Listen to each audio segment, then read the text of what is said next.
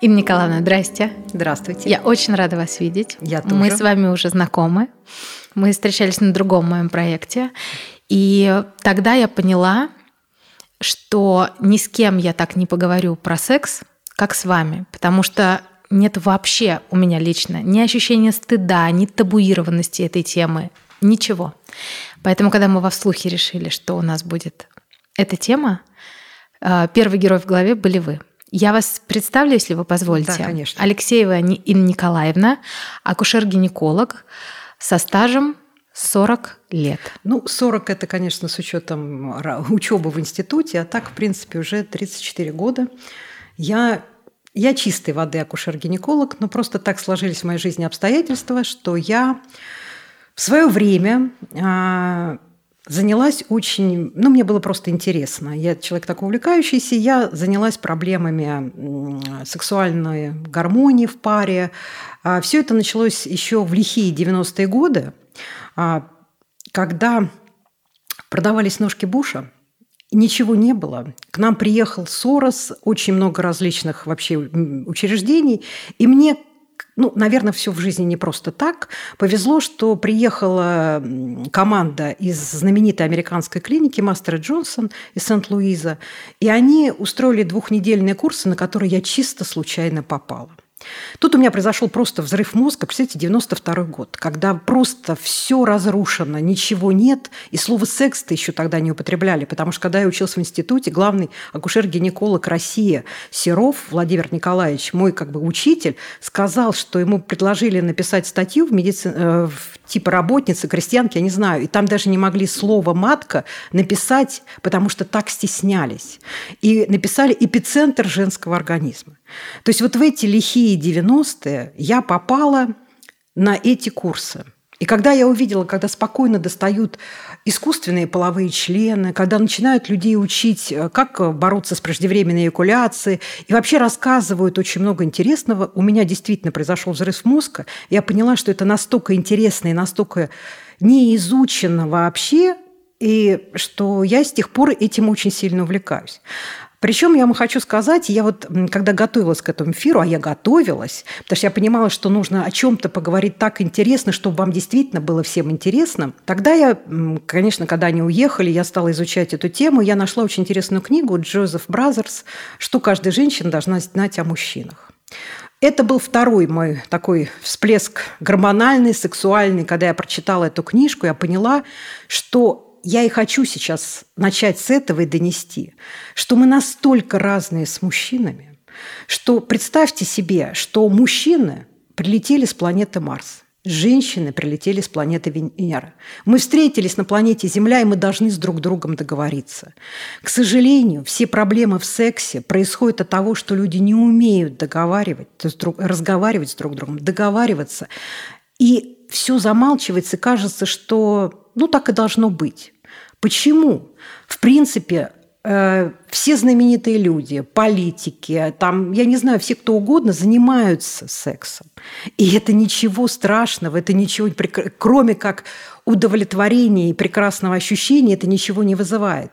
Но за столько тысячелетних период мы ничего, в принципе, нового не узнали. И мы также боимся про эту тему разговаривать. Мы также не можем называть вещи своими именами. И когда у женщины в паре возникают какие-то проблемы, она не знает, куда ей пойти. Причем мне казалось, что да, я вот сейчас ради интереса снова прочитала эту книжку, да, вот 30 лет прошло, я решила, ну-ка дай-ка я обновлю свои знания. Конечно, на себя ту 30-летней давности я смотрю с большим удивлением. То есть я сейчас много знаю, много понимаю, мне легче разговаривать с мужчинами, потому что я понимаю, что в каждом мужчине сидит испуганный мальчик. Он всего боится. Он может быть супер брутальным, как бы казалось, мачо и все. Но когда дело доходит до секса, он очень сильно и многого боится. Он также боится первой неудачи, каких-то проблем, да, что вот у него с этой женщиной, которой он безумно добивается, могут быть проблемы. То есть это вот то, что вы должны понять. К сожалению, проблемы существуют, да, и вы должны первое, что я хочу, то есть мы как бы идем по прелюдии, да, да с да, прелюдии, да. да, потому что чтобы в конце нашей передачи был прекрасный полноценный оргазм. да, сексуально, такой интеллектуальный. Вот. И вот на этом я хочу, чтобы вы поняли. Действительно, не бойтесь разговаривать с мужчиной. Они по-другому воспринимают информацию. Причем настолько это происходит, что даже когда вы своему мужчине скажете, мне надо с тобой поговорить, он уже задумается, о чем она хочет со мной поговорить, а на какую тему. А если тема секса вас где-то там витала, то все, он уже к этому моменту разговора, он будет болеть, страдать и все прочее. Поэтому я всегда, например, Мужчинам говорю, значит, мне нужно с тобой поговорить в четверг вечером а, о теме того, что вот там секс происходил так, а я хочу по-другому. То есть я ему ставлю конкретные задачи, и мужчина может спокойно решить это, он уже к этому моменту все обдумает, и еще, так сказать, представит том, что это он вообще-то хотел со мной давно поговорить, а я там не хотела. Поэтому вы делаете выводы для себя в первую очередь, что вы должны научиться конкретно. Мужчины очень конкретные люди. Да. И им вот эти наши эмоциональные всплески, разговоры, что небо голубое, там солнце яркое, им это не важно. Они вообще дальтоники в большинстве своем случаев. Они-то полутонов не различают. Поэтому это первое, на что я хочу сказать, что мы должны с вами научиться с ними разговаривать. Второе, о чем я хочу сказать. Нам кажется, что вот если у нас не получается секс, и мы пришли, например, к акушеру-гинекологу, ну, он так средний акушер-гинеколог скажет, ну, давайте сдадим мазки. Но я вообще-то не видел ни одного микроба, который побежал бы половому акту. Поверьте, это не так. Поэтому настоящий врач, вот что я всегда даже своим молодым врачам, когда я в другой клинике училась, у нас были э, ординаторы, я говорила, клиника – это все – то есть а, большинство врачей лечат почему-то анализы. Хотя большинство болезней имеют свою клинику.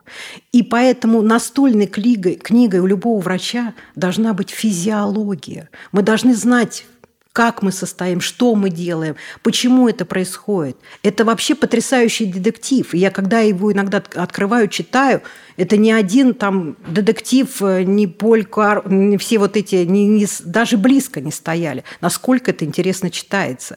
И, конечно, уже с опытом ты читаешь уже в другом ракурсе и понимаешь. И, естественно, то есть нам, конечно, нужны анализы, когда сходные какие-то клинические проявления могут быть у разных болезней. Но тем не менее, тем не менее, это должно прийти потом. То есть врач настоящий, к которому вы пришли с проблемой, должен вас раздеть, посмотреть, особенно когда к андрологу приходит мужчина, он их не раздевает, но простите, это значит не андролог. Он должен посмотреть все, ведь не, не все, что плохо, что висит. Поверьте, это даже не так. То есть он уже по осмотру наружно может понять, есть ли у мужчины проблема или нет. Это вот второй аспект. То есть я призываю вас к тому, что когда вы получите, особенно мужчина, низкий уровень тестостерона, это ничего еще не значит. Он со своим низким тестостероном может еще обогнать все стадо и прийти к финишу первым. Потому что здесь и мы сейчас будем об этом говорить, что такое секс, потому что секс – это не только какой-то выброс одного гормона. Вот эти два аспекта, то есть мы должны понять, что не надо лечить анализы, нужно идти к хорошему специалисту, который, если при осмотре и понимает, почему у вас происходят проблемы в сексе, он может вас либо направить к психологу, потому что у вас могут быть какие-то проблемы, связанные с, с проблемами в головном мозге, либо он должен вам дать э, действительно какие-то анализы гормональные. А сейчас мы тоже опять будем об этом говорить. Это вот эти два аспекта, которые я обязательно хотела, чтобы вы поняли. И, к сожалению, ну, прошло вот действительно 30 лет с этого момента, а Ничего нового мы не получили, хотя уже опыт накоплен. И я не удивлюсь, если там через 10-15 лет мы еще будем знать больше о сексе, чем сейчас. Но тем не менее, когда я готовилась к эфиру, у меня мама, которая 86 лет, сказала, а что там не знают о сексе? Откройте, вон какие-то там передачи, «Шалун», «Русская ночь». Я говорю, мама, откуда ты это знаешь? А она так спокойно говорит, ну как же, вот у тебя там это тарелка, в тарелке там куча этих, я тут нашла, очень интересно. То есть э, вот старое поколение, получается, мы с моим мужем первым а, изучали Камасутру под э, одеялом смотрели и учились, и нам было, наверное, проще, потому что мы до всего доходили а, ну, своей головой, своим каким-то опытом. А сейчас получается много интернета, ну, в общем-то, вот этой ненужной информации, не хочется слова помойка, но иногда, которая просто мешает людям понять основную проблему. Э, у нас же как, набрал симптом или там вот да. сдал анализ, у меня тоже дочка любит. Вот у меня повышенный такой-то, там какой-нибудь белок не такой, это все, куча анализов. Ничего это не имеет никакого отношения к сексу. И давайте сейчас об этом говорить в принципе не будем. Мы будем говорить только о гормонах, об их прекрасной функции и о том, почему у нас бывают проблемы. Я, извините, буду подглядывать, потому что я все-таки ну, составляла себе план, чтобы мы ничего не упустили. Я хочу оговориться, что мы сегодня говорим про секс между мужчиной и женщиной. Сексы бывают разные. Да. И в паре, которые живут в паре. Потому что э, я понимаю, что есть моменты, когда женщина одна или угу. мужчина один а, тоже. гомосексуален ну, или один. Мы сегодня говорим вот на эту узкую тему, иначе мы просто никогда... Ну, конечно, мы иначе, в общем-то... Не перестанем разговаривать. То есть мы говорим о нормальной физиологии в паре. Да. Итак, все-таки что же важнее? Гормональное или кли... Э, психическое влияние на секс? Гиппократ, наше все, который жил там 460 еще лет до нашей эры, сказал, все от мозга. То есть и ему же вторил Зигмунд Фрейд еще в 1914 году, что рано или поздно все психические процессы в а, мозге мы сможем записать на химические формулы. То есть уже тогда а уж Фрейда нельзя, так сказать, заподозрить, что он не любил секс. Это понятно, что это было его все. То есть он уже понимал, что мы можем все наши психические вот эти э, проблемы, которые происходят в мозге, записать на эти все формулы. И это все, как бы, так сказать, разложить.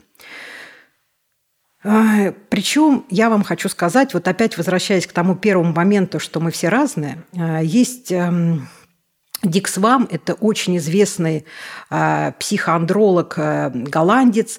У него огромнейшая клиника мозга в Амстердаме. И он сказал, что, тогда, вернее, он первый открыл, что есть билатеральные ядра в гипоталямусе которые отвечают за секс. Что такое гипоталямус? Гипоталямус – это отдел головного мозга. То есть это все, опять же, про мозг. Так. И самое интересное, что билатеральные эти ядра у мужчин в два раза больше, чем у женщин. За что они отвечают? Они отвечают за секс.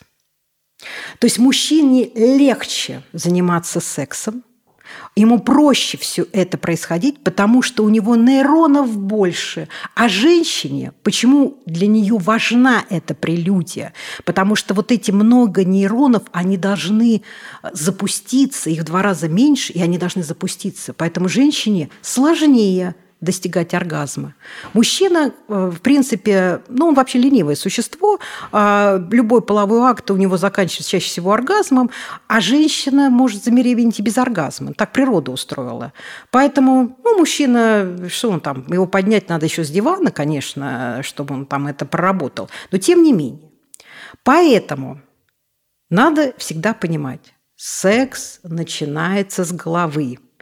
Ни половой член, ни влагалище не являются сексуальными органами, теми важными, откуда начинает секс.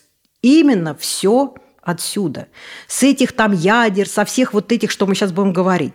То есть и существует определенная схема. И мы ничего не можем изменить, пока не запустим этот процесс. Вообще еще существует, ну, скажем так, э, такая вещь, как генетика – и мы угу. про нее тоже не можем не сказать, хотя бы несколько слов, что она вообще тоже определяет нашу жизнь. И мы сейчас это видим.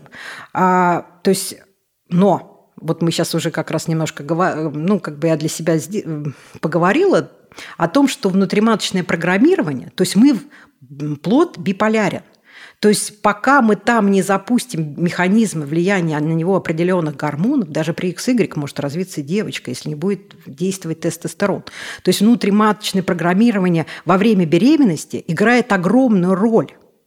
Кто программирует? Кто занимается этим программированием? Это наши гормоны, которые внутри плода начинают функционировать.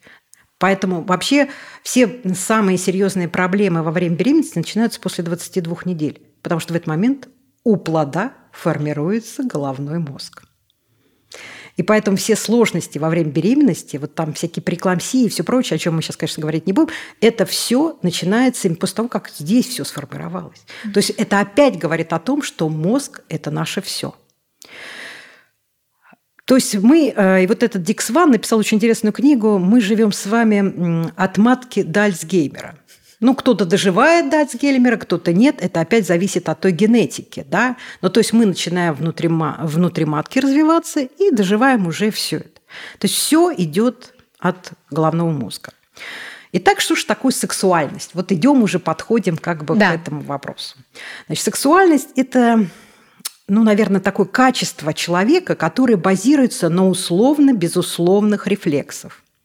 Ключевое слово условно-безусловных. То есть а, вот эти рефлексы, они проявляются в различных психоэмоциональных, физиологических там реакциях, а, то есть и действуют, чтобы удовлетворить сексуальное влечение. То есть секс – это условно, безусловный рефлекс. Химия это тоже условно-безусловный рефлекс. Это то же самое, да? То есть Абсолютно. То, что мы называем химия, влечение, вот не могу сексуальное понять. влечение – это а, комплекс желаний, желаний, да, которые связаны и связанные с ними переживания, там, ну, имеющие они там всякие, они имеют в основе инстинкты.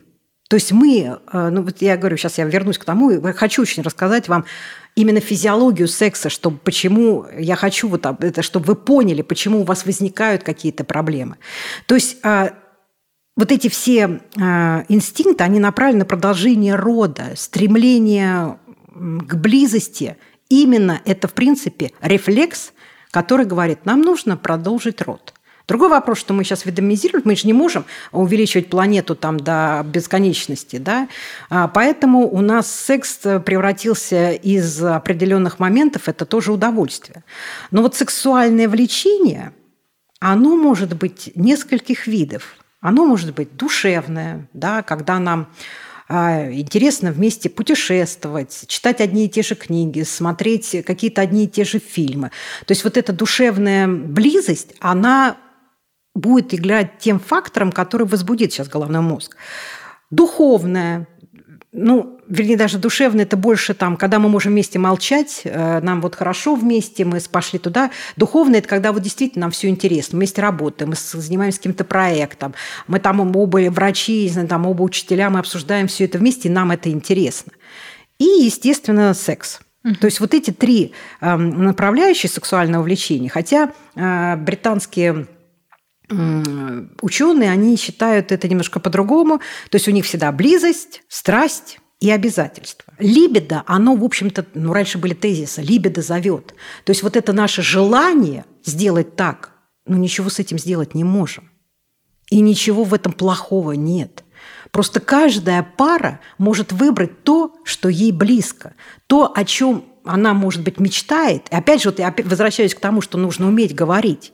Мы должны проговорить какие-то моменты, что давайте сделаем вот так, а давайте сделаем, не будем делать так. Не бойтесь, не бойтесь экспериментировать. И здесь я немножечко ремарку внесу, как мне кажется, с точки зрения психологии, которой я занимаюсь много лет. Мы вообще все с партнерами недаром встречаемся. Абсолютно. Поэтому а, вот то, что как раз Николаевна сейчас говорит, не бойтесь разговаривать, потому что, скорее всего, вы встретились не только потому, что вы запах друг друга почувствовали и увидели. Скорее всего, и извращение у вас тоже очень схожи. Абсолютно. Правильно же? Конечно. Это я для тех, кто вдруг сейчас про себя подумал, ой, нет, ну куда, куда я про это еще скажу? Там, да скорее нет, всего, с улыбкой встретят... Да, естественно. Да? Ему, может быть, будет это интересно, когда вы решите, что нужно а, на муравейнике этим заняться, да. и вам не нужно будет идти к гинекологу говорить, а проверьте меня, там вот муравей заполз, и вот у меня мазок плохой. Но это, понимаете, все взаимосвязано. То есть все в жизни не просто так. А, итак, мы все-таки понимаем, что мозг – это наше все. Да? Но есть система управления этим мозгом. То есть он не просто вот так вот берет там и разбрасывает свои всякие э, Хотелки. рекомендации, там, желания и все прочее. То есть есть обязательно система вознаграждения, есть морально-нейронная сеть, и есть стрессовая ось. То есть таких вот три фактора, которые управляют нашим мозгом.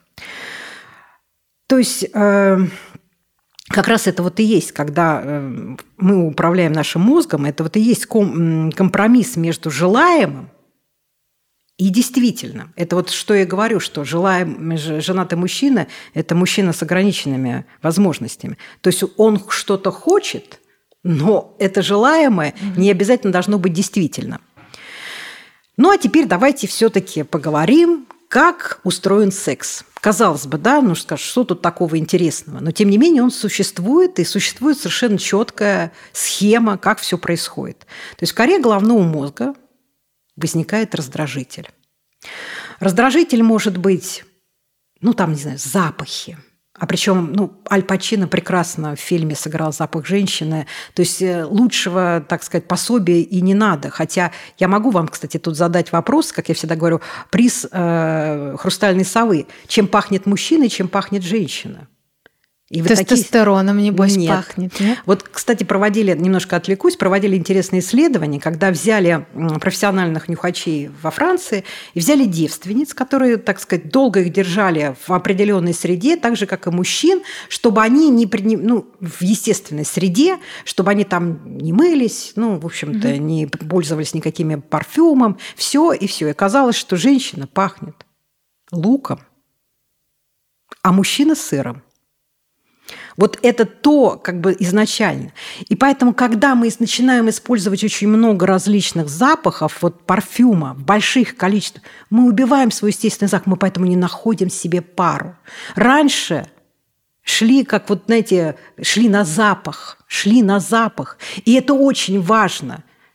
Это я вам у меня как человек, так... человек, который эм, испытала это, я знаю, что мужчине очень нравятся запахи определенных те, э, мест женщины.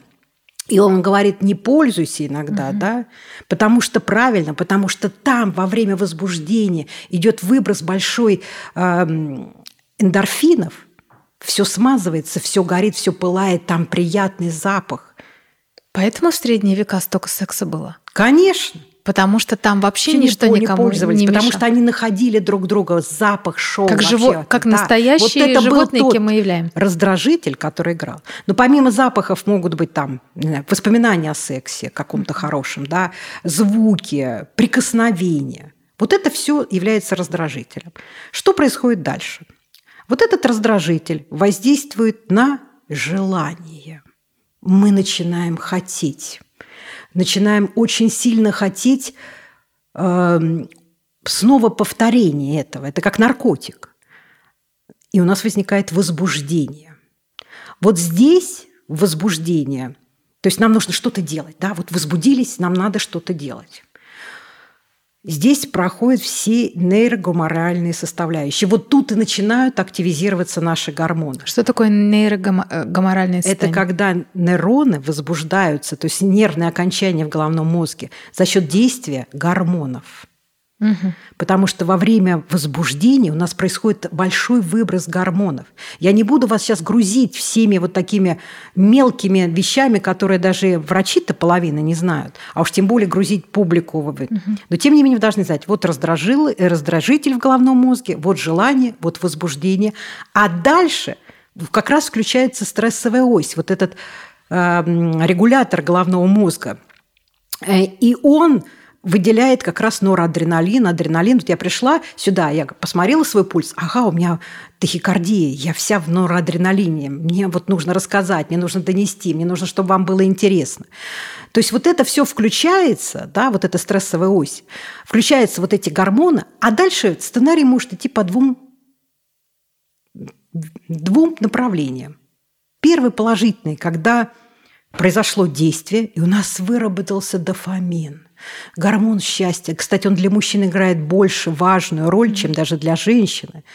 То есть вы вся в дофамине, в серотонине, а, и здесь еще вступает еще один интересный гормон – вазопрессин. Он как понукатель. Вот он плеткой ударил по этим всем гормонам, и всплеск, и оргазм. А если в этот момент да, ну вот вы готовились к этой встрече, у вас все и возбуждение, раздражение, вы, вы возбудились, и у вас все происходит, но у вас в этот момент, помимо выброса этих гормонов, произошел выброс кортизола. Его гораздо много тоже произошло у вас. Кортизол Вновь... – это гормон стресса. Да, да, гормон стресса. И вот если его больше, то у вас ничего не произойдет. Поэтому так иногда вот кто, кто есть синдром, синдром жить. И не женщинам, а мужчинам тоже. тоже. У них же тоже есть синдром э, ожидания неудачи, когда у них что-то не получилось. Вот он ждал эту партнершу, мечтал о ней все, а тут бац, и у него вот кортизол стал превалировать. Правильно, это же и называется по, по, в обычной жизни перенервничал. Да, да. Это же и есть равно кортизол. Конечно. Он же еще такой... Эм, он депрессивный гормон. Он еще такой истеричный, потому что я помню, что он может подскочить у тебя на десятки тысяч угу. и потом упасть. Ну, то есть он такой, ну, истери, истеричка такая. Ну, в принципе, это тоже его такая составляющая. Ну, то есть, ну, вы представляете, вы же мечтали встретиться с этой женщиной, и вы вдруг, у вас фиаско ну, конечно, тут не то, что тут можно и повеситься, простите меня, от каких-то неудач. Да. Это все зависит тоже от вашей психосоматики. Если вы с достаточно средним уровнем э, тестостерона, то вы тут еще как бы ничего себе вытерпите. А если у вас высокие амбиции, у вас ничего не получилось, то есть неизвестно, чем это может кончиться. И вот когда эти нервные регуляторы все начинают работать, а, то есть, когда у нас все хорошо, у нас произошло действие, и тут уже наступает торможение. Причем мужчин а, период вот этой невозбудимости, он присутствует. То есть женщина, она, есть такие полиорганные женщины, которые могут, не знаю, там, оргазм а, постоянно. У них он может быть, э, они закончили один, могут второй, там, третий, все, они этим живут. А у мужчин, как бы мы ни хотели, у них есть период невозбудимости. Угу он должен чуть-чуть содержаться, должен чуть-чуть отдохнуть. Он отдыхает. И вот жил, а дальше возникает, если желание снова возникает, повторение, снова начинает активизироваться вот этот круг. То есть задействованы биохимические гормоны. Тут я, вы скажете, я противоречу себе, что вот если я сдам гормоны, то типа я буду знать, чего у меня не хватает. Но это гормоны действия. Угу. То есть они в определенном... Мы же не можем сказать, так, вы тут сексом занимаетесь, а да, мы вас будем... мы вас кровь да, возьмем. будем кровь да. брать. Потому что кортизол... Вообще, вот когда его берут кортизол, я вообще не понимаю. Он может только в суточной моче э, полностью увиден быть, потому что все остальное, это вот вы сидите, вам в этот момент кто-то позвонил, вы стрессанули, или там вы опаздываете куда-то, или что-то еще. У вас кортизол все равно взлетит. И что, теперь по этому анализу вас лечить? Что у вас высокий кортизол, поэтому у вас синдром э, ожидания неудачи? Нет, конечно. То есть мы должны понимать, что... Вот я вам почему так э, по полочкам разложила секс. То есть в каждом этапе действуют свои гормоны, в каждом этапе действуют свои определенные вещи.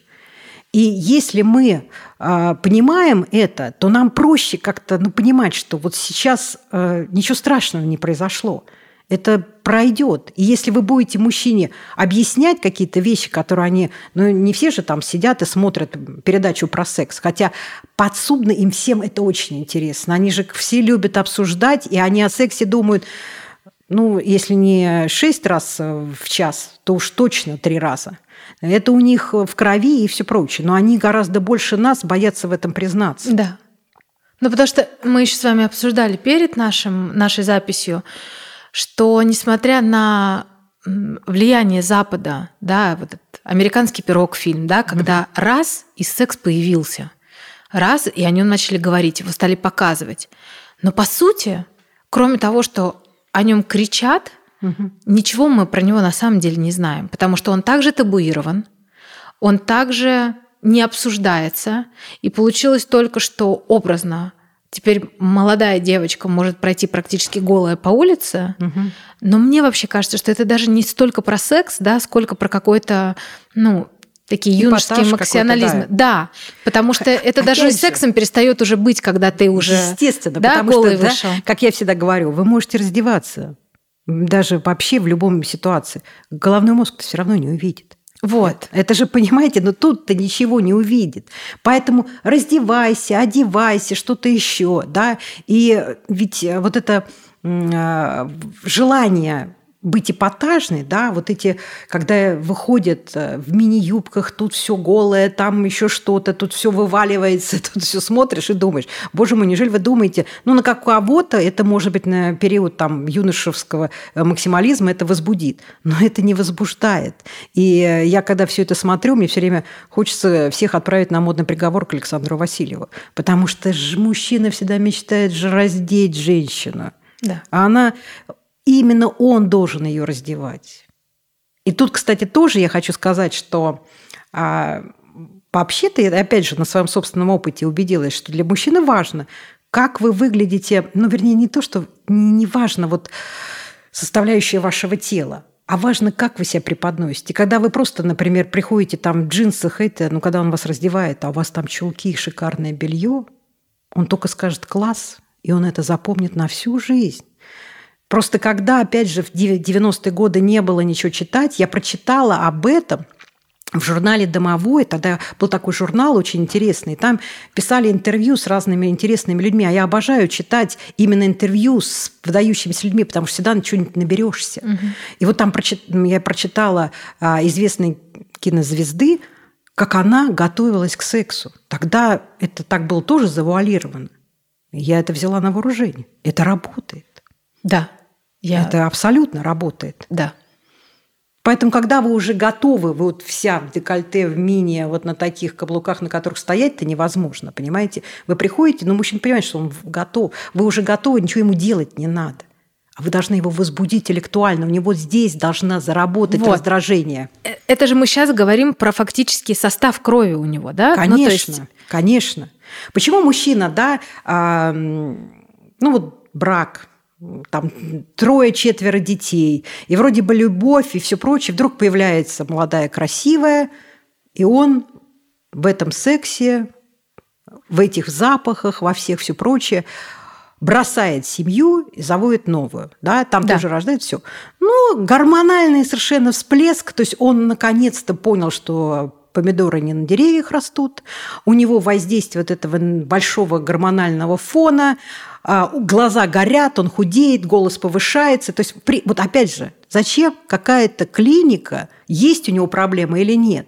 Вот он увидел. Вот я же очень люблю наблюдать за мужчинами, потому что я вижу, что если у него глаз горит, если у него ну, вы тоже приходите, когда вы видите, как пара образуется. Да, да, конечно. Они же образуются именно потому, что людям начинает интересно, что у них возникает вот это притяжение. И когда мужчина выпрямляет спину, когда он прям ходит таким прям, глаз горит, все, он влюбился, у него пошла эта химия. Это пошел раздражитель, все, желание возникло, возбуждение. Что женщина, 4, 5, 6 детей, может сделать для своих гормонов, чтобы не потерять вот эту донорскую свою естественную животную часть, а, которую она направляет к мужу. Здесь смотрите, как интересно. А, вот давайте я вам задам вопрос. Давайте. Что для женщины ее любимый мужчина? У меня, вы мне задали этот вопрос час назад, я до сих пор не могу сформулировать. Ну, кайф. Это, это любимое дитя. Она пытается ему, вот ты хочешь, да, машинку, ой, да купи, вот тебе нравится это все. Она в него влюбленная женщина, да? да, там потом как бы с возрастом это, ну, с периодом жизни. Она в него играет, он для нее любимое дитя. Она хочет для него все сделать, вся а что для мужчины любимая женщина? Это территория, это мое. Я ни за что вот сюда, если, не дай бог, кто повышается, у него как раз вот вазопрессин, вот этот гормон э, страсти, он не хочет это отдать. Если покушаются, это, да, да, на территорию? Это все.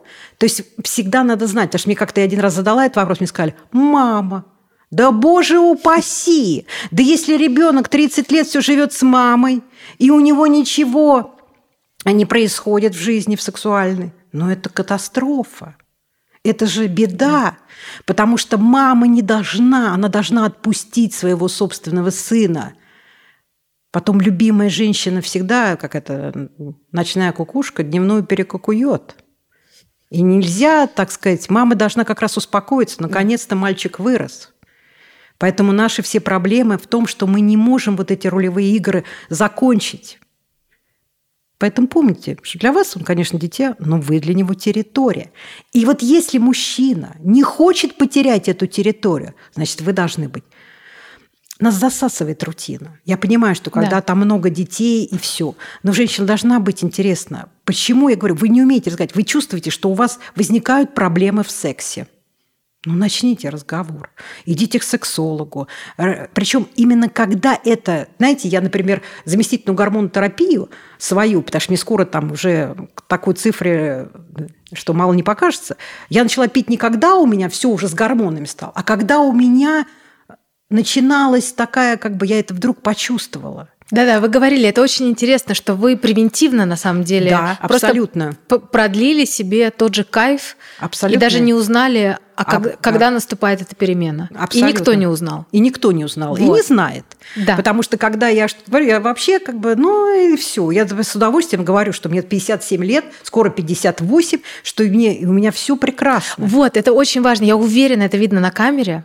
Я это почувствовала, когда мы первый раз с вами в другом проекте встретились. встретились от вас идет такая энергия, что когда вы заговорили уже про мой тоже любимый тестостерон, потому что я как нормальный пациент его боялась, и я просто еще с детства помню, тестостерона Сейчас много, дойдем. Э, угу. там бесплодие или не дай бог угу. что, ну какие-то мифы, которые в голове, угу. а может это и не мифы, от вас идет сумасшедшая энергия. Ну то есть она просто ты ничем ее не под...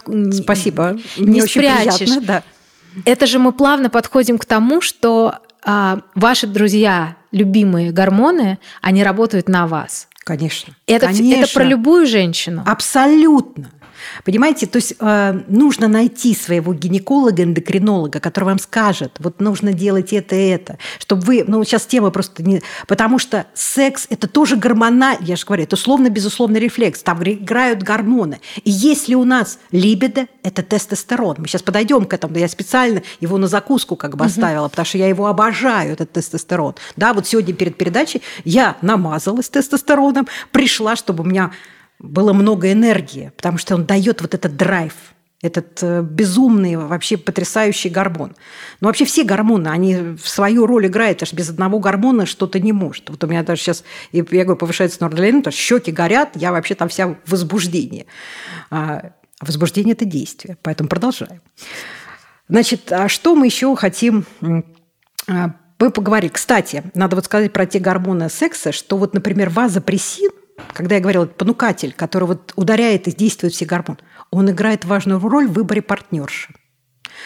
То есть вот если его много на эту женщину выработалось, вот она может быть серой мышкой, да, угу. и многие там будут, что ты не нашел, да что-то она к тебе там это. А на нее вот у него вазопрессин так вы, что он хочет, ее выбрал и все. И мы ничего с вами не сделаем, потому что у него в этот момент идет вот этот э, комплекс э, всех проблем. То есть, а, например, окситоцин – это наши привязанности, угу. да, то есть э, почему его много во время родов, да, то есть мы начинаем привязываться к этому ребенку. У mm-hmm. нас уже играет. То есть это наши социальные связи. Мы понимаем, что рожаем ребенка. Вот это все. Но я просто привожу тот пример, когда его много именно во время беременности, все. И он играет важную роль в создании пары. То есть вот вазопрессин и окситоцин, они пару создают. Удержать они ее не могут. Угу. То есть, э, когда вы вдруг, вот, ну, какая-то химия сработала, да, тут уже много эндорфинов, всех прочих запахов, все вы вдруг почувствовали, создали себе пару, вот здесь важно ее потом удержать. Для этого действуют уже другие. И, в общем-то, здесь играет очень важную роль вообще наше все, что я говорила, что это душевная и духовная близость, а все остальное, что делает наш сейчас социум. У меня очень важный вопрос в голове. И мое предположение, пожалуйста, либо раскритикуйте, либо подтвердите. Если мужчина хочет женщину, а она его не хочет, у него всегда есть шанс – но если мужчина не хочет же эту женщину, то у нее шанса нету. Правда или нет? Я думаю, что все-таки нет. Угу. И, в принципе, наша жизнь это показывает. То есть ведь э, я вижу, как э, женщины добиваются своего. Угу. Вот он ее отвергает, вот она ему там два года, три года ходит за ним, там живет с ним, пытается, там все прочее. И в конечном итоге он привязывается. Ну, вы даже говорите, у вас даже голос ну. Это другой вопрос, что у... это ничего хорошего. Это не химия. Это не химия. Но у женщины я точно знаю. Если она сначала не, обращ... не обратила внимания на мужчину, а он уже включился в нее, у нее может это произойти. Конечно. Это, это же опять вот эти билатеральные связано? ядра, когда у женщин вот. мало еще вот этих нейронов, а он воздействует на нее. Он может ее задарить цветами или какими-то поступками, э, куда-то пригласить, что-то еще. Он для нее становится у меня такое было. Я вообще не обращала внимания на этого человека. Но он сделал все, что я его до сих пор вспоминаю как одно из самых лучших приключений в своей жизни. И вот. это действительно так Значит, играет. Так подожди, давайте я еще раз задам вопрос. Если мужчина не обращает внимания изначально на женщину, то страсти и химии с ним, как бы она ни старалась, она может не получить. Но если женщина изначально не обратила внимания на мужчину, может. его действия могут свести ее с ума в хорошем смысле. Да, абсолютно. Абсолютно. Но я вам хочу сказать, что мне иногда кажется, что когда вот женщины так пытаются, вот, ну, там, не знаю, с каким-то влюбляются в какого-нибудь актера, вот начинают за ним ходить, там, э, ну, я вот взяла просто такую конкретную, да, при, ну, конкретно я имею в виду, что достаточно популярная эта тема, э, вот она там его добивается, ездит, все, и он как бы уже думает, ну, ладно, все там нормально, тра-та-та-то, все. Это может все равно произойти. Угу. Вопрос, нужно ли ей это? Вот, я на самом деле я не просто так задаю этот вопрос. Я задаю этот вопрос на подумать той девушке, да. которая, допустим, тратит свою жизнь да, на вот влюблена это. в какого-то сейчас человека. Угу.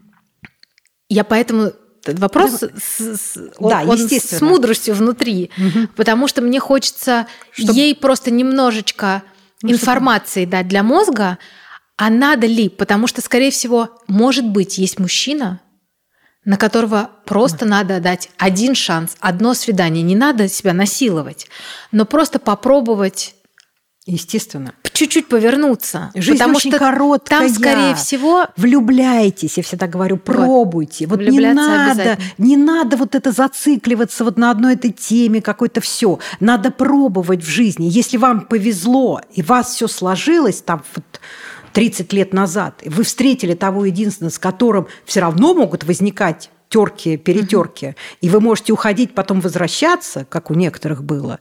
Вот, но тем не менее, вы же можете, можете, а, так сказать, а, найти того своего единственного. Но надо для этого встать с дивана понимаете? Надо просто повернуть голову на 180 градусов и оглядеться. Я, ну, вот я, как акушер-гинеколог, у меня меньше было шансов, потому что я всю жизнь если ним встречалась с мужчиной, то только на выписке. Да, как я говорю, что я их выписываю, женщин, вот я вижу мужа. Но сейчас я их вижу, когда они рожают, да, там, или приходят, когда mm-hmm. она беременная. У меня такая была профессия. Но если у вас, вы работаете в мужском коллективе, да вы что? У вас столько шансов. Вы должны просто купаться в мужском внимании. Вы должны просто изменить вот это, чтобы он не там сидел вот в этих в своих телефонах, а чтобы на вас обратил внимание.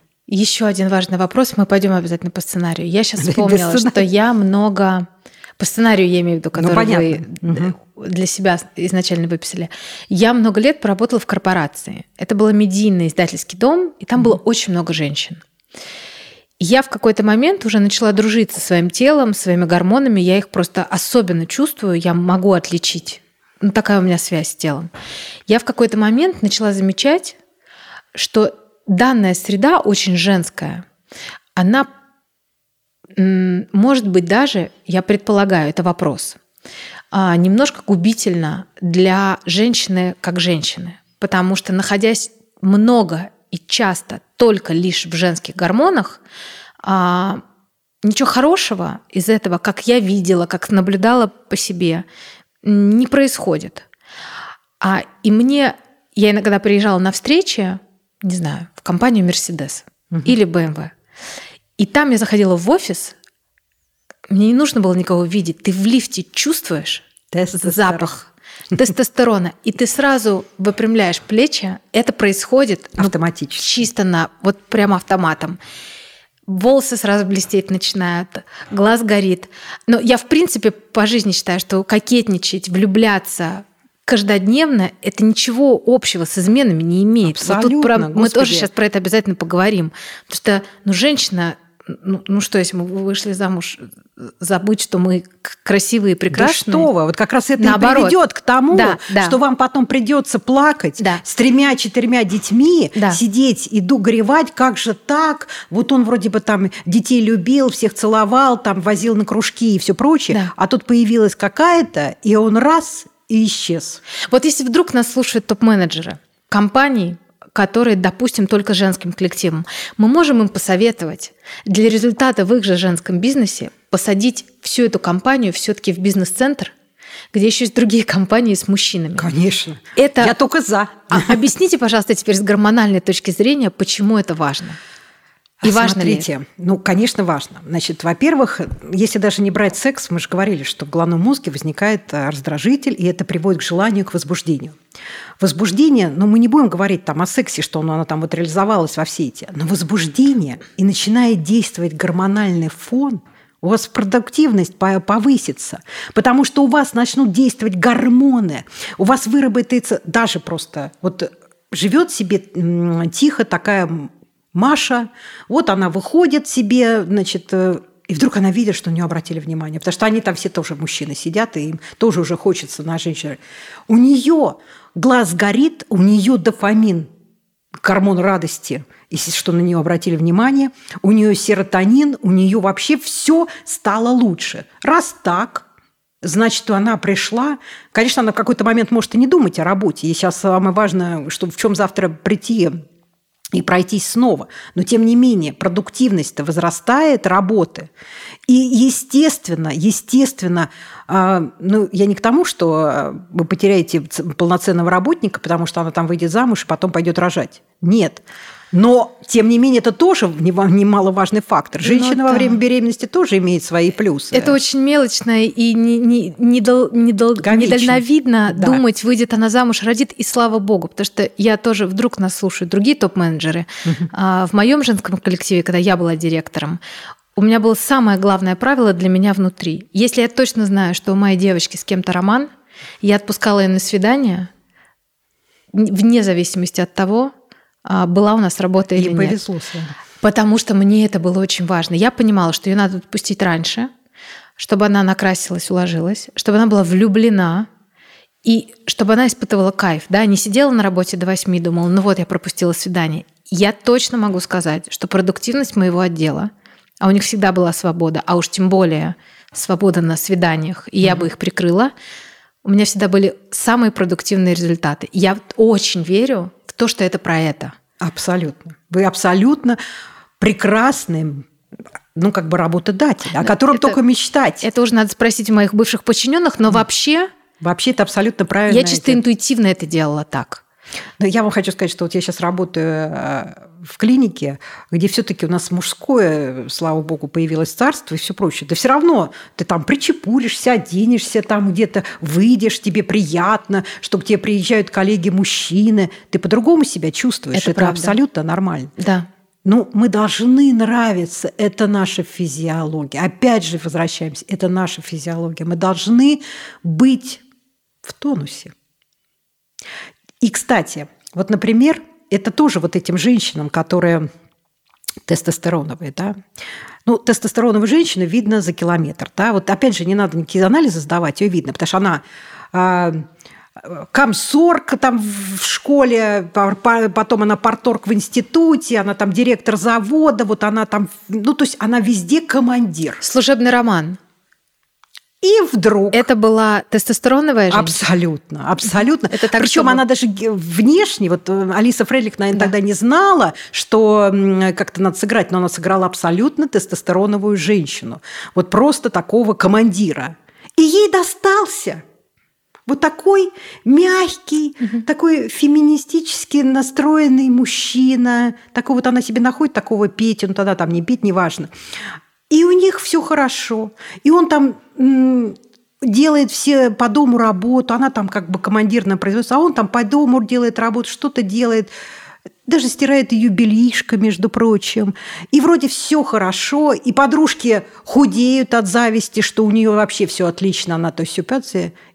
Но мы по-другому женщины устроены. Нам в какой-то момент нужно опереться на мужское плечо мощное, сильное. Разве это не природа так правильно сработала изначально? Ну, это да. Но мы говорим сейчас о нашем социуме, вот как мы живем, да? И вот она в этот момент бросает этого Петю. Ну, Петя, кстати, не очень расстраивается, потому что он все равно его кто-нибудь да подберет, угу. этого Петю.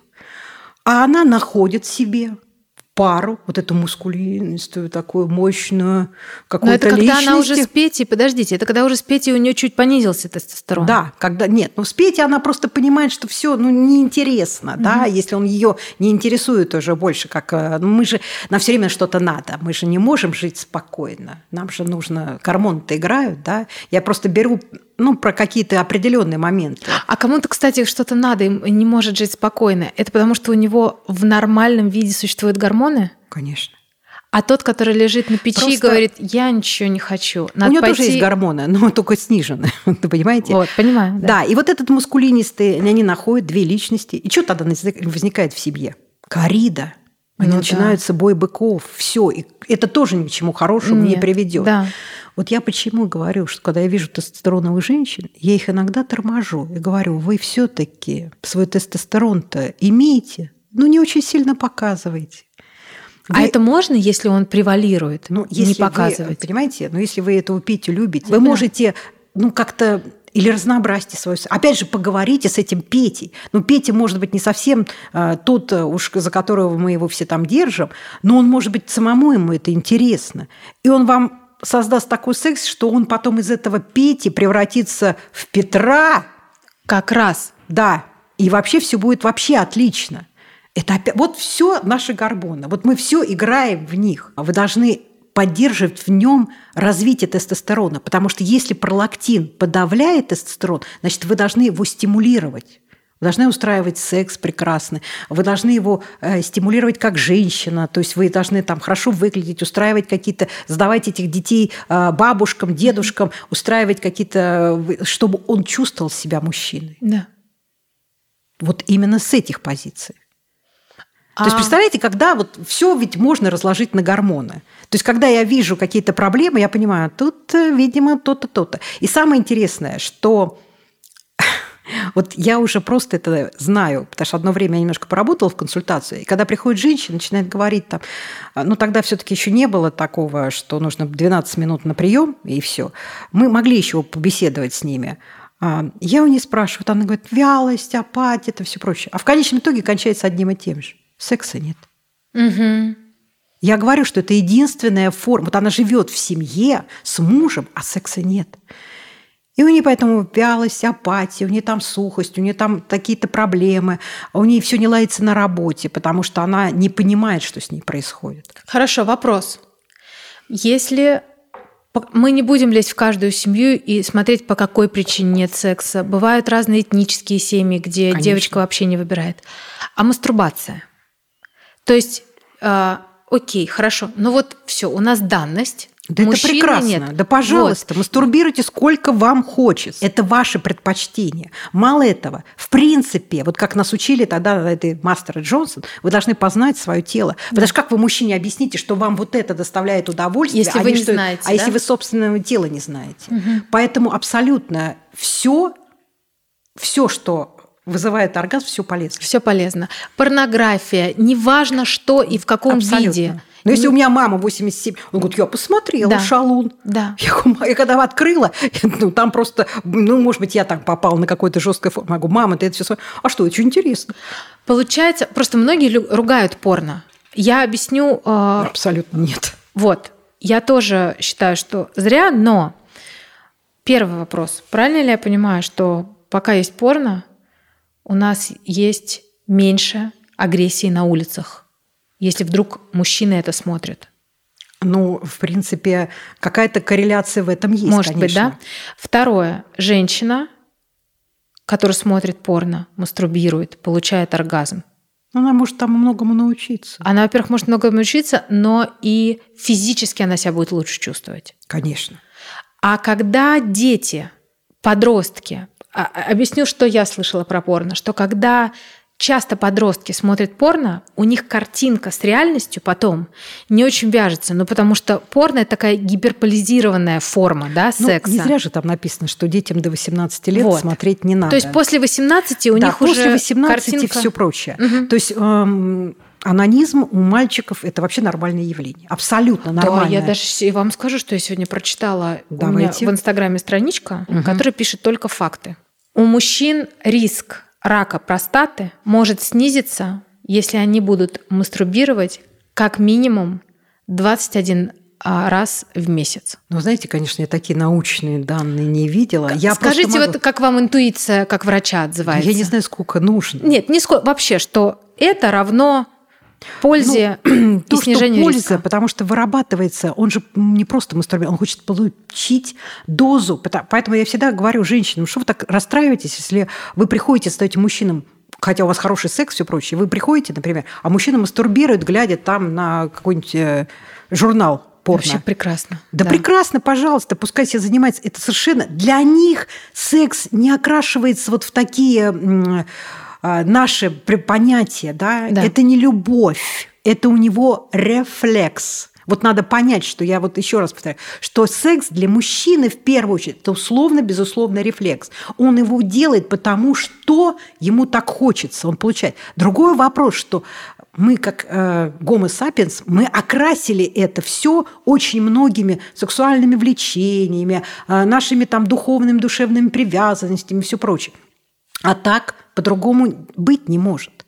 Вот это тоже важно. Я сейчас вспомнила о том, что для меня это дико выглядит, когда девушка, женщина а, расстраивается, ревнует, а, устраивает скандалы, если узнает, что ее мужчина, партнер, парень а, смотрит порно.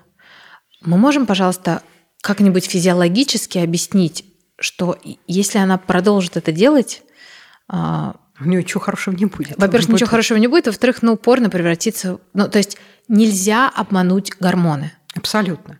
Ну, опять же, вот мы возвращаемся. А, тестостерон главный, да, вот такой, ну, как бы раньше называли мужским, но я говорю, что он у женщин есть и все прочее.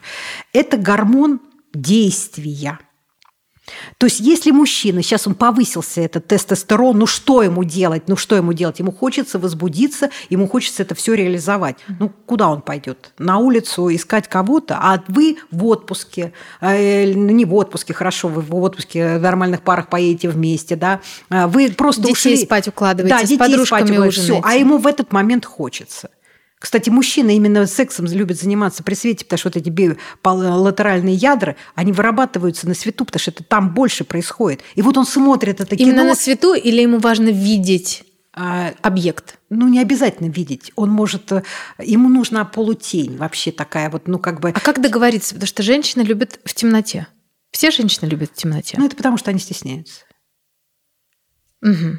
Мне так кажется. Да, я, да, в этом, конечно, В этом есть, есть да. как она будет выглядеть, особенно сейчас, когда насмотрелись каких-то неизвестных фильмов. Да? Угу. И мы, значит, все сидим в этих фильмах, в этих наших, э, ну, как бы, к сожалению, вот этот социум, который сейчас существует, то есть нам уже навязали все, как должно быть. Да. Кто сказал, что так должно да, быть? вот никто же не сказал. Никто правильно? не сказал. Никто не сказал, что женщина должна быть а, метр восемьдесят, девяносто, шестьдесят, девяносто, а, совершенно андрогенного такого типа, такая как вешалка, ходящая по подиуму. Никто же это не сказал.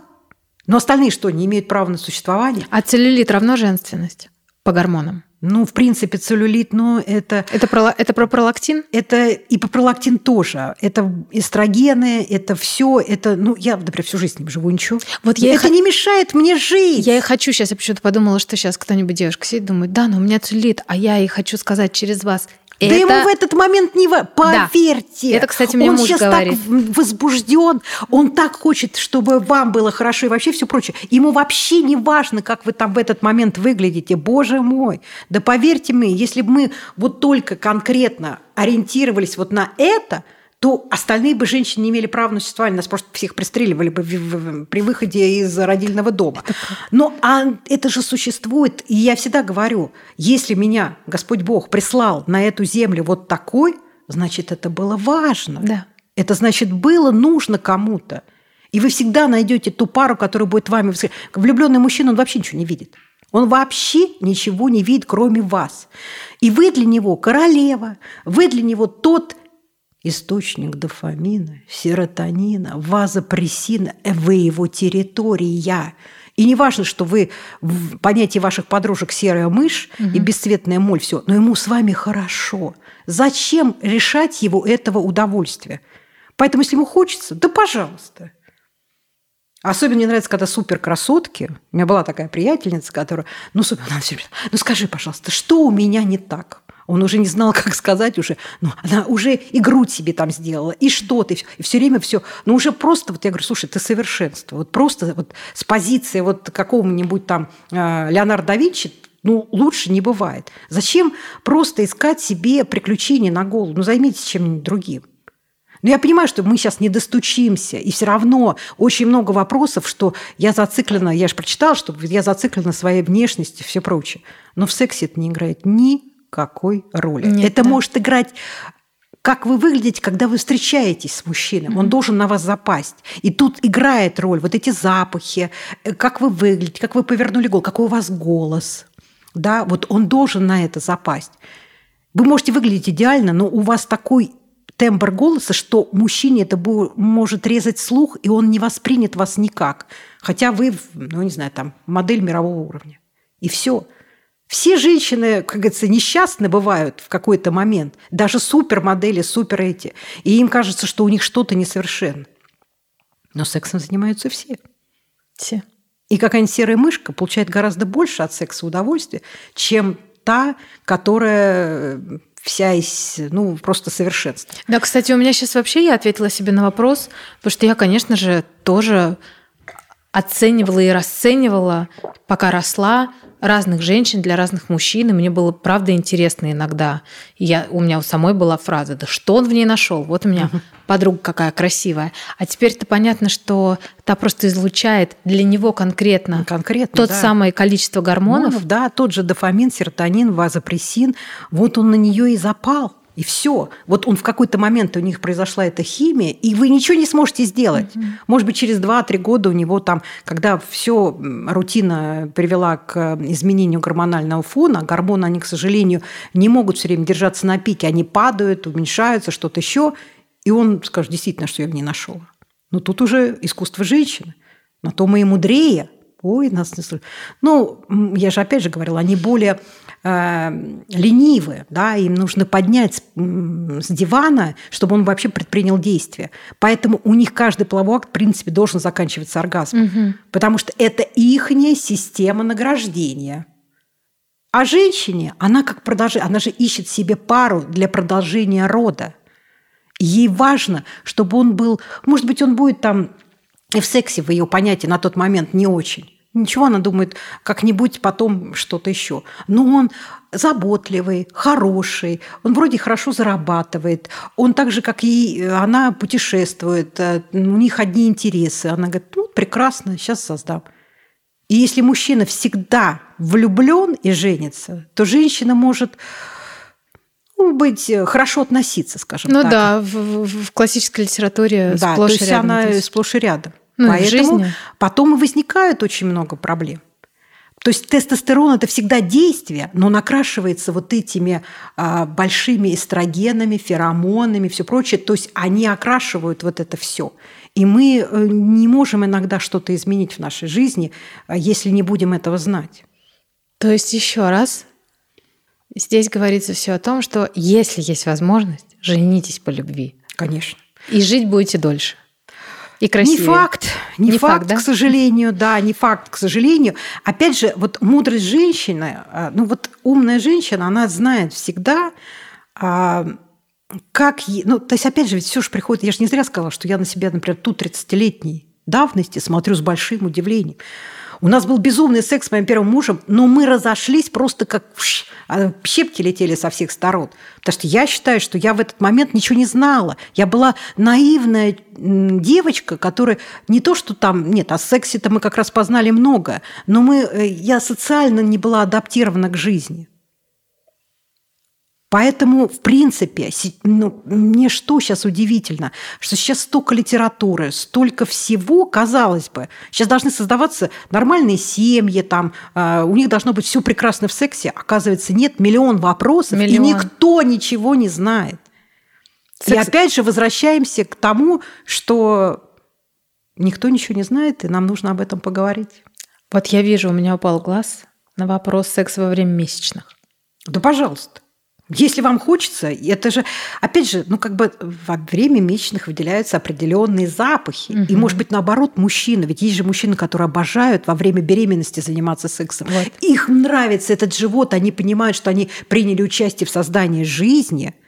Ну, не факт, что они именно создали, но неважно, да. И вот им это нравится, пожалуйста. Вышла замуж девственницей. И я сразу думаю про вообще про первый раз. Угу а, с медицинской точки зрения, чтобы женщина в будущем а, могла наслаждаться сексом, а, понимать кайф от него. Какой должен быть первый раз и первый, и первый ли раз влияет на все остальное? Ну, э, во-первых, я бы рекомендовала женщинам первый раз все-таки отдаться по любви. Ну вот не потому, что это было, ну, простите, в пьяной компании или что-то mm-hmm. еще. Вы не поймете ничего, да. Если вы отдаете по любви, то э, опять же, вот, кстати, ну, та тема, которая всех затрагивает, про оргазм. А вот мы все прелюдь, прелюдь. Женщина без прелюдии ничего не получит. Мужчина должен... Я бы вообще ввела, конечно, вот э, сексуальное э, секс, э, изучение секса в школе, в последних, да, да, чтобы мужчины понимали, что они должны довести свою женщину. И если она вот у них, вот они влюбленные, вот они долго ходили, вот у них сложились, все сложилось для того, чтобы произошла вот эта первая близость даже если ей будет больно, даже если у них ничего не получится вот так вот, но это все равно будет окрашено такими яркими красками, она запомнит это на всю жизнь. А если это произошло где-то, вообще неизвестно. Ну и что для него будет всю жизнь секс, это вот как-то так. Поэтому, когда вы ходите девственницы, ну, конечно, это сейчас редко встречается именно вообще вот так первая брачная ночь, непосредственно после свадьбы. Угу. Но здесь надо просто понимать, что вы пришли вот к этому наслаждению, да, вот с вами ваш любимый человек, надо расслабиться, надо мужчине постараться сделать вам огромную прелюдию, потому что вот этот период рефрактерности, когда вы должны, вы должны вот прям в полном смысле, у вас там все должно быть влажно, все течь, тогда у вас секс обязательно получится. Угу. Вот обязательно. Все пройдет как по маслу. В прямом смысле, в прямом смысле, этого слова. слова. Да. А когда возникает сухость а, перед сексом, знак ли это для женщины, что, например, ей не подходит этот мужчина, и также я, вопрос ну, про, например, после беременности есть такая история. Вот сейчас про после беременности мы остановимся. В принципе, женщина Значит, это проблема мужчины. Он не сделал ей вот эту прелюдию угу. так, чтобы она увлажнилась. Угу. Потому что, ну, не, честно вам скажу, что вот этот запуск, вот я же не зря рассказала, как происходит секс, да, то есть вот этот э, запуск всех раздражителей, он выделяет эти все гормоны, а они пошли эстрогены, все, у вас там феромоны заиграли, там все смазалось. Этого не может быть. Если это, а, ну, бывает, что короткая прелюдия, у вас это не получилось, да, не произошло. Но это не должно быть регулярно. Если да. это регулярно, значит, вы что-то не договариваете своим мужчинам. Значит, вы должны ему объяснить, что у вас период Э, период возбуждения более длительный. Да. Он должен потратить больше времени и сил. Но в конце концов пускай постарается. Да, не, не, не, не берегите мужчину. Абсолютно. Я вам не, не зря начала, что мы должны с ними разговаривать. Угу. А что касается, вот опять же, после а, родов, тот же пролактин, он mm-hmm. действует, да, вы, а пролактин снижает тестостерон, у вас mm-hmm. снижается либидо, тестостерон – это либидо у вас снизилась либидо, вам ничего не хочется. год вы кормите, а есть некоторые, которые кормят по три года. Но тут я могу только развести руками, потому что это как раз ухудшит вашу половую жизнь. Угу. Это уже доказано, что э, ребенка надо, ну, вот научные данные, которые я так читаю, это все равно не очень приветствуется очень большими СМИ, что нужно кормить чуть ли не до э, школы. Но это в моем понятии абсолютнейшая глупость. А, потому что чем вы кормите? Ну что там, что-то ну, да, есть? Что там уже... Это только привязанность, вот это... Сколько оптимально? Ну, я считаю, что год. Вот, угу. а вообще я даже свою дочь, честно, отодрала от груди последнего, вот третьего ребенка. Я сказала, что все, хватит. Но я вижу, что никакого удовольствия ни ему, ни ей. Э, у нас был третий внук, вот э, первые две девочки. А никакого удовольствия не получали. Я, она прекратила это где-то в 7-8 месяцев. Да, вот я в 7 два раза кормила. Достаточно. Классно. Все уже. Ну, потому что я тоже, я, я понимаю, что я сначала мама, я рада, я готова какую-то часть уделять ребенку, да, когда он только пришел в этот мир, угу. я его безопасная планета, все понятно. Но я жена. И мне вот, вот. мне важно быть женой. Потому вот. что, дай бог, детей у нас будет много, а муж все-таки хотелось бы, да, чтобы, чтобы был один. один. Да. да, правильно. У вас правильная установка и социальная, и гормональная, и все. Поэтому, поэтому, как только вы, вы все время будете кормить, у вас будет все время пролактин, да и снижен он... тестостерон, mm-hmm. и вам ничего не будет хотеться. У вас будет, не будет либидо. Поэтому, когда ко мне приходят с такими пациентами вопросами, я всегда говорю, либо вы прекращаете кормить, mm-hmm. и мы вам, а, ну, иногда я даже микродозы тестостерона даю, потому что это все как на кончике пальцев, чтобы у них возбудилось, пошло. Им иногда достаточно, там, я не знаю, одного помазания этого тестостерона, и чтобы они завертелись, закрутились. Только мазать тестостерон без, э, без назначения, назначения врача – это Препараты, препараты, еще раз препараты. Это медицинское все. Поэтому я вам говорю, что найдите э, своего врача, к которому вы можете прийти, и он вам скажет, что вот да, мы сейчас попробуем. Да, да, да, да.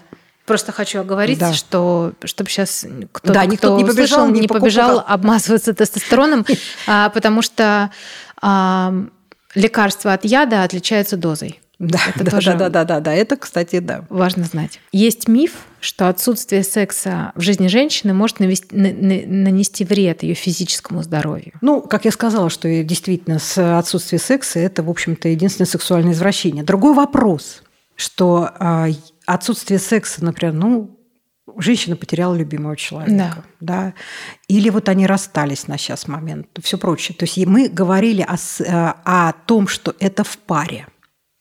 То есть если у женщины по каким-то причинам нет любимого мужчину, да. ну используйте мастурбацию. А, я не знаю, там заведите себе секс-игрушки, про это тоже, это все нормально. То есть все, что нам доставляет удовольствие, вот здесь в сексе, нам можно использовать. Ничего в этом плохого нет, только плюс. И если вам ну, хочется использовать эту секс-игрушку, да, пожалуйста, идите и купите.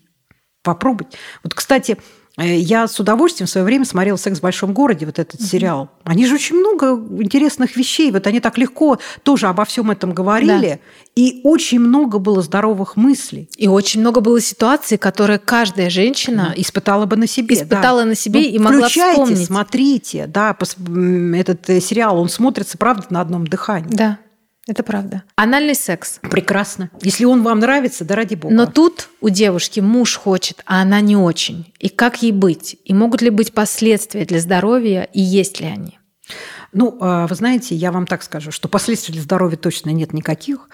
Может быть, ей надо просто все-таки попробовать и понять. Понимаете, ведь всегда нам кажется, что это вот, э, ну, может быть, у нее такой табу, да, что вот там рассказывали, что это ужасно, что это вот приводит, что это вот склонность, значит, у мужа к гомосексуализму, там еще что-то. Всякие мифы.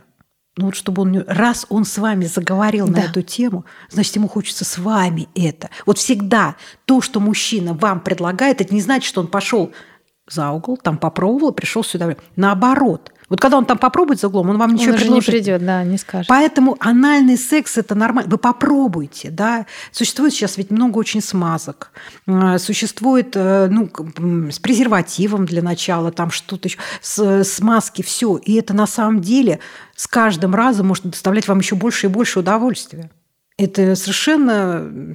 Но если вы попробуете, через какое-то время поймете, что это не ваше, значит, вы скажете об этом мужу. Но, во всяком да. случае, он будет понимать, что вы готовы были к экспериментам, значит, вы его любите. Ведь для мужчин очень важно, когда вы его воспринимаете, да, когда вы ему говорите слова, как он сексуальный любовник, он лучше всех. Для него это важно услышать из ваших уст. А если вы говорите, да не буду, фу, или там что-то еще, ну, значит, он найдет с кем это произвести. Угу. А, существует ли оргазм помимо клиторального? Угу. И какие вообще виды оргазмов есть? А... Вы знаете, когда мастер Джонсон пришел, вот для меня это тоже было открытие. Кроме клиторального оргазма ничего больше нет. То есть, а, конечно, возбуждение вот этой нижней трети влагалища вместе с клитором может привести к оргазму. Но, в принципе, влагалищного оргазма у женщины вот такого, вот ей убрать клитор, и она не будет использовать угу. никакой оргазм. Другой вопрос, что женщина, она более такое эфемерное существо. Вот представляете, она ждала этого мужчину, вот она добилась, вот он пришел с цветами, там все прочее. Да, на то, что он ряжется с ней, она уже кончит. Угу. Она уже будет в оргазме, потому что он... И когда она просто... Э, я не призываю к тому, что когда у вас происходит первый раз, и вы не получили этого оргазма, не надо сразу мужчине сообщать об этом, да? Да, да. То есть да. это потому что вы же его хотели. Да, вот вы сейчас, у вас такая вот нейрогормональная регуляция произошла, вы совершенно не, не были вот просто готовы вообще что-то другое испытывать. Вы получите обязательно, потому что если у вас будет любовь, а вот эта любовь как раз-то между мужчиной и женщиной в паре, которая приведет к тому, что вам будет настолько хорошо, что вы будете научитесь испытывать оргазм, вы научитесь с ним говорить, что мне вот больше нравится так, и я вот люблю, когда вы меня возбуждаете, так сказать, эм, клитор, и все да. на свете. То есть это совершенно, ну, вот эти все уловки, под придумки про все эти влагалищные оргазмы, ну, правда, это все уже миф, все ушло. Конечно, у некоторых может быть. Я не спорю, какие-то супер э, медитациями, какими-то угу. там э, йоги говорят, там как-то умудряются какие-то использовать э, системы и все прочее. Они там приходят. Но если не этот момент не будет э, стимуляция клитора, то ничего не будет. Угу. А, я не знаю. А, так, вот, я парень. Угу. Парень задает нам вопрос. Он ни разу в жизни не кончал от минета, сколько бы тот ни продолжался. Нормально ли это физиологически?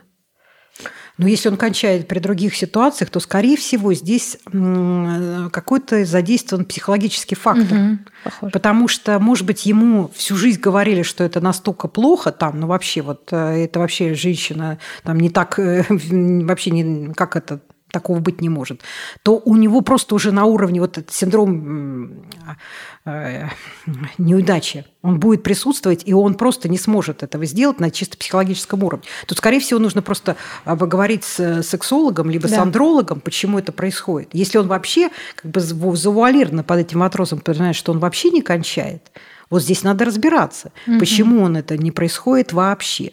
И это действительно уже идут проблемы, связанные с гормонами. И здесь нужно просто бежать к андрологу, потому что этого не может быть. Угу. А, а раннее семяизвержение, когда буквально несколько секунд и все, это лечится? Это, конечно, лечится. А, серьезно? Да, это мало того, что это однозначно должно лечиться угу. в паре. Что такое секс для женщины, да? Он не может длиться меньше минуты, потому что тогда она не успевает получить ничего, ни оргазма, ничего, и все. И мужчина в этот момент тоже, как бы он же знает, что у него это может быть, это все. Но это лечится. Нужно идти, вас научат, вам, так сказать, продлят. Идите в правильные клиники, и у вас все получится. Да, это правда. Мне когда-то прекрасный гинеколог на фоне всего какого-то подозрения на поликистоз бесконечного. Угу. Я встретила одного гинеколога, который мне сказала, Оля, матка есть. Забеременеешь. Мы все сделаем. Угу. И с тех пор вот этот я сняла этот шлем чугунный, который mm на мне висел. Мне было там 20 с чем-то лет.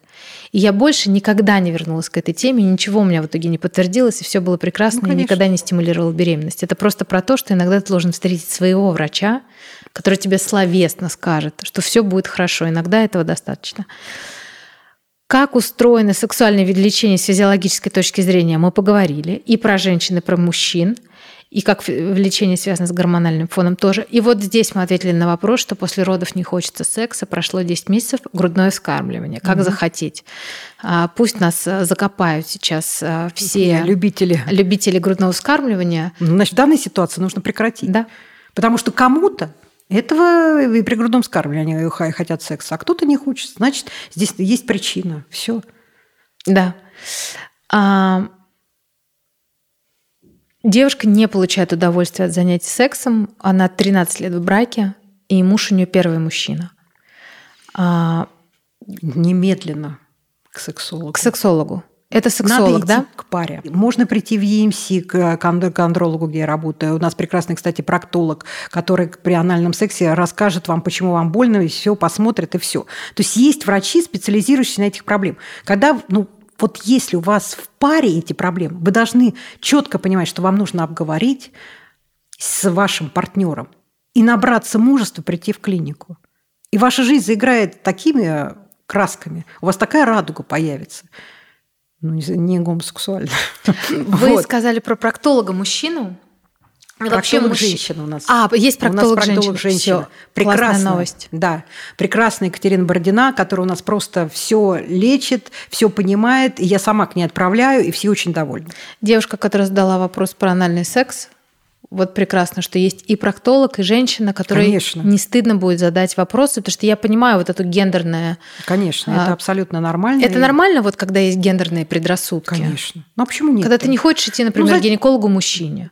Конечно. И не надо же, правильно, если не ну, хочется? Для этого и придумали, что есть гинекологи мужчины, гинекологи женщины. Да. А как бы, хотя ну, есть какие-то все-таки женская это профессия, да, правда? ну женская это профессия, да. потому что, ну, кто лучше женщину поймет, когда она рожает, какие она муки испытывает? Ну, разве да. один хоть мужчина, как моя мама все время говорила, да хоть хоть бы один мужчина родил бы, и мы бы поговорили бы о всех тех. Да, мы разбирали, когда мой первый экстренная кесарева после трех с половиной часов потуг со своим психологом, потому что у меня была страшная травма, и она сказала, у меня был первый акушер э, мужчина, и мы когда разбирали и поняли вообще, в чем дело, она сказала, ты знаешь, даже самый именитый а, акушер-гинеколог француз, проработав там несколько десятков лет, а, сказал в конце своей карьеры, акушерство – это женская профессия.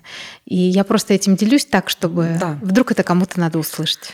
Ну и вообще вот как бы, да, завершение, мы же должны какой-то устроить оргазм, да? да, вот да. Э, насмешник такой великий Вольтер, он сказал, что искусство медицины состоит в том, чтобы занимать больного, пока природа его не вылечит. Вот в данной ситуации, в проблеме секса, я с ним не соглашусь. Мы должны говорить о проблеме.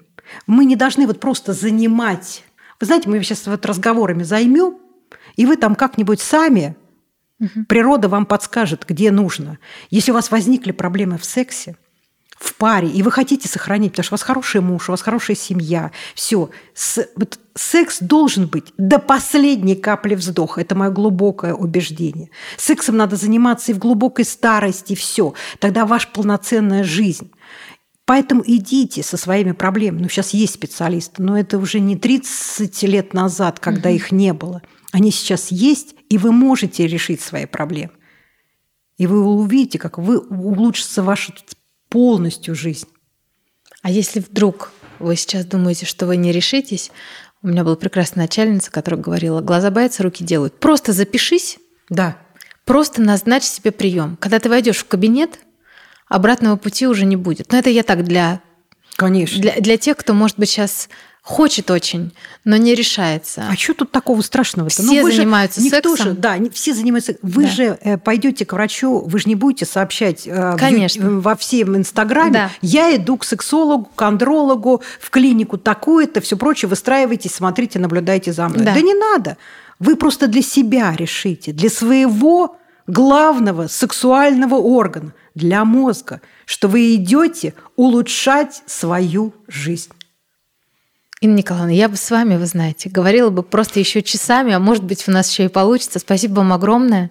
Я уверена, что мы, может быть, не до конца ну, да. Да, раскрыли, но мы, по крайней мере, наконец-то раздели эту тему. Да, раздели, да. И поговорили про нее. Спасибо огромное. И вам спасибо. Мне очень было приятно, что наконец-то у меня было достаточно много времени поговорить на эту прекрасную тему. Да, важную, жизненно важную тему. Жизненно важную, да. Спасибо большое. Спасибо.